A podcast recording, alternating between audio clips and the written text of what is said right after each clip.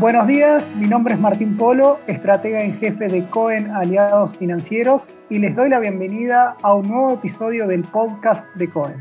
En el episodio de hoy nos acompaña nuevamente Juan Pedro Maza, nuestro analista de rentas fijas. Bienvenido Juan Pedro, un gusto tenerte nuevamente aquí.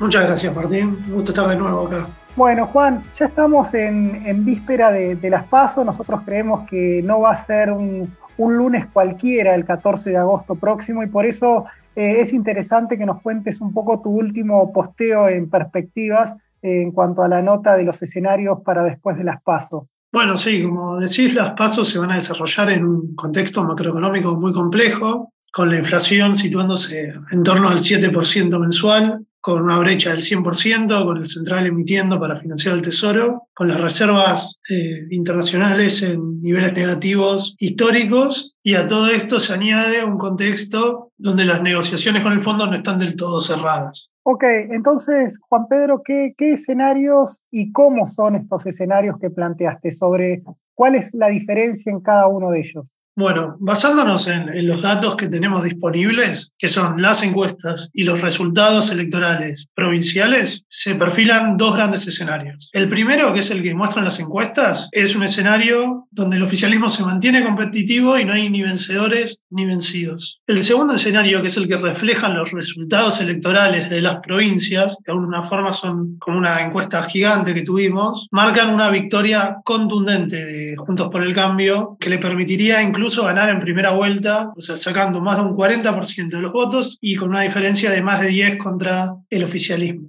Perfecto, Juan. Entonces, eh, el análisis de la nota parte de un resultado electoral. De esos son los escenarios, ¿no? ¿Cómo podría reaccionar el mercado en cada uno de estos, de estos dos escenarios en los cuales planteas? Entonces, empecemos por el primero. ¿Cómo sería el día después de las elecciones en el escenario ni vencedores ni vencidos? Si miramos las últimas cinco encuestas, Juntos por el Cambio tiene el 32%, Unión por la Patria el 29% y La Libertad Avanza un 20%. Con este resultado, no habría ninguna victoria en primera vuelta y la elección se definiría en un balotaje en noviembre. Ok, perdón Juan que te interrumpa ahí, pero entonces ahí estamos hablando de un promedio de encuestas, ¿verdad? No es una encuesta en particular, sino todo las encuestas que uno puede conocer, hiciste ahí un promedio general de todas y, te, arrojó esos resultados. Claro, es una media móvil. A medida que salen nuevas encuestas se va, se va actualizando. Perfecto, bueno, y entonces, ¿qué nos daría esto el 14? ¿Cómo, cómo posicionamos acá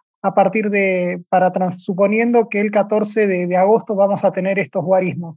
Este escenario es el que venimos marcando, donde no ponderamos un salto cambiario discreto y vemos a la inflación corriendo en torno al 7,5% o al 8%, con tasas de interés de política monetaria en niveles similares. Y por eso lo que recomendamos es eh, vender o desarmar instrumentos dollar link y hacer rotación hacia instrumentos vinculados a la inflación o hacia incluso en el muy corto plazo por las tasas altas, a tasa fija. Con la misma lógica, recomendamos vender los, los contratos futuros cortos de agosto-octubre que tienen implícitas devaluaciones del 14%, que es más del doble que la velocidad a la que, a la que se devalúa del 7%. Perfecto, Juan. Entonces, eso es lo que veníamos comentando en los últimos podcasts con este escenario, pero bueno, obviamente los resultados en 16 provincias que ya han votado, ya tenemos prácticamente el, el 44%, casi la mitad de, elecciones en los cuales nos pueden dar una encuesta más,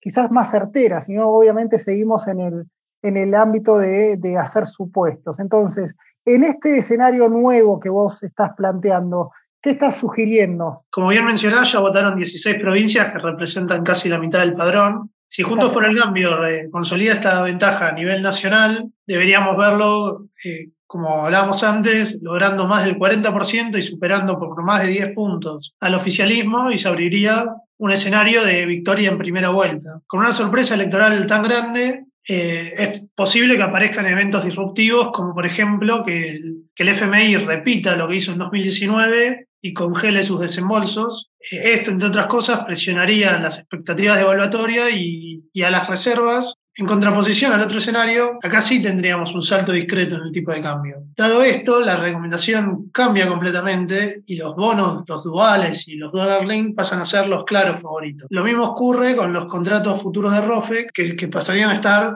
baratos con esa, con esa evaluación implícita del 14%. Ok, Juan, entonces la nota se basa en, en, estos dos escenarios. Por un lado, si vamos a un escenario en el cual el gobierno es competitivo, no tendríamos un salto del tipo de cambio. En ese sentido, los instrumentos ajustables por inflación e incluso para tasas son un buen instrumento para posicionarse de cara a octubre. Y distinto es el caso del escenario alternativo en el cual tenemos un gobierno que que queda muy disminuido de cara a las elecciones, una oposición muy fortalecida y eso probablemente te puede llevar a una dinámica del mercado insostenible y evidentemente puede llegar ese salto discreto del tipo de cambio antes de las elecciones y por eso ahí eh, tu recomendación de posicionarse más en instrumentos que ajusten por tipo de cambio o bien aprovechar las tasas que están generando los contratos futuros de ROFEX, ¿verdad? Sí, exactamente. Bueno, perfecto, Juan. Vamos a ver qué nos, qué nos depara el próximo 13 de, de agosto, a ver cómo están estos resultados para una economía